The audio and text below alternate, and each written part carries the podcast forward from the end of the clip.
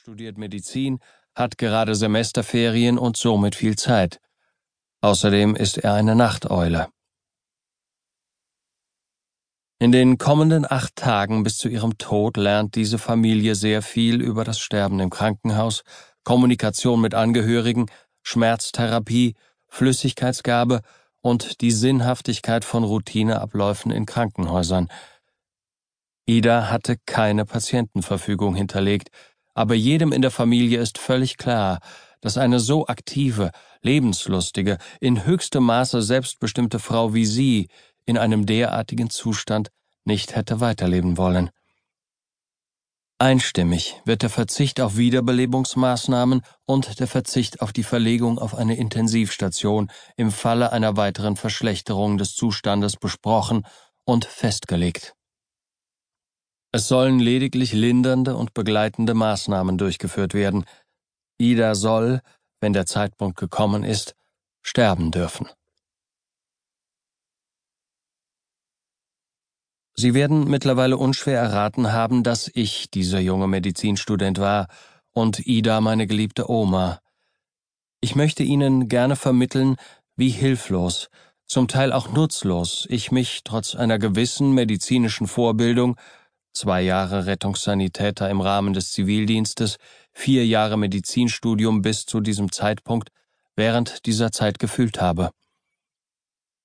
In den nächsten Tagen durften wir im Krankenhaus einige interessante Erfahrungen machen.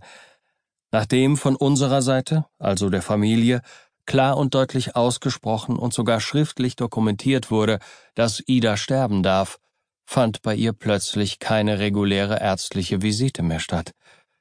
Kein einziges Mal haben wir einen der Oberärzte, geschweige denn den Chefarzt zu Gesicht bekommen. Im Laufe der kommenden Woche gab es noch zwei Gespräche zwischen der Familie und der Stationsärztin. Beide Gespräche wurden jedoch vehement von der Familie eingefordert.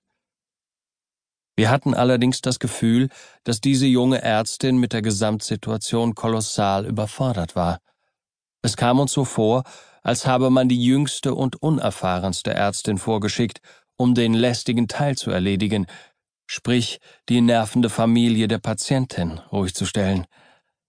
Zum einen delegiert man unangenehme Tätigkeiten bekanntlich gerne an das schwächste Glied der Kette, zum anderen kann man ja bei einem sterbenden Patienten ohnehin nicht mehr viel falsch machen.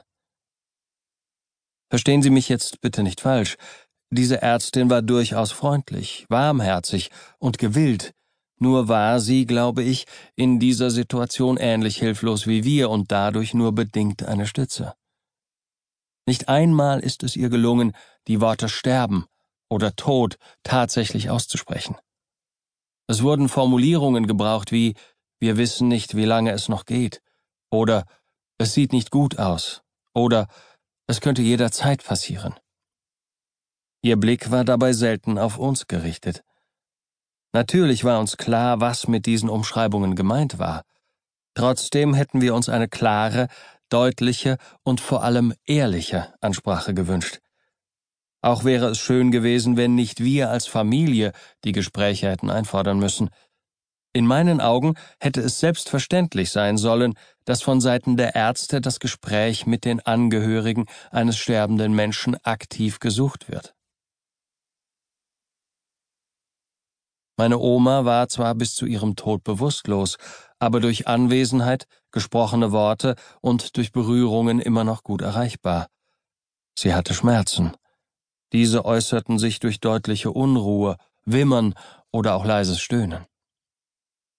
Nach der ersten Gabe niedrig dosierten Morphins entspannte sie sich zwar merklich, aber leider lief auch hier nicht alles so, wie es hätte laufen können – Sie bekam die schmerzlindernden Morphinspritzen tief in die Muskulatur gespritzt, anstatt dorthin, wo es nicht oder kaum wehtut, also in die Vene oder in das subkutane Fettgewebe, wie beispielsweise bei einer Antithrombosespritze. Der Effekt der Schmerztherapie hielt auch immer nur für etwa vier bis sechs Stunden an. Danach begann erneut eine zunehmende Unruhe, die bis zur nächsten Verabreichung des Schmerzmedikamentes anhielt. Leider wurde ihr damals nur alle acht Stunden eine Morphinspritze zugestanden. Uns wurde das mit dem Risiko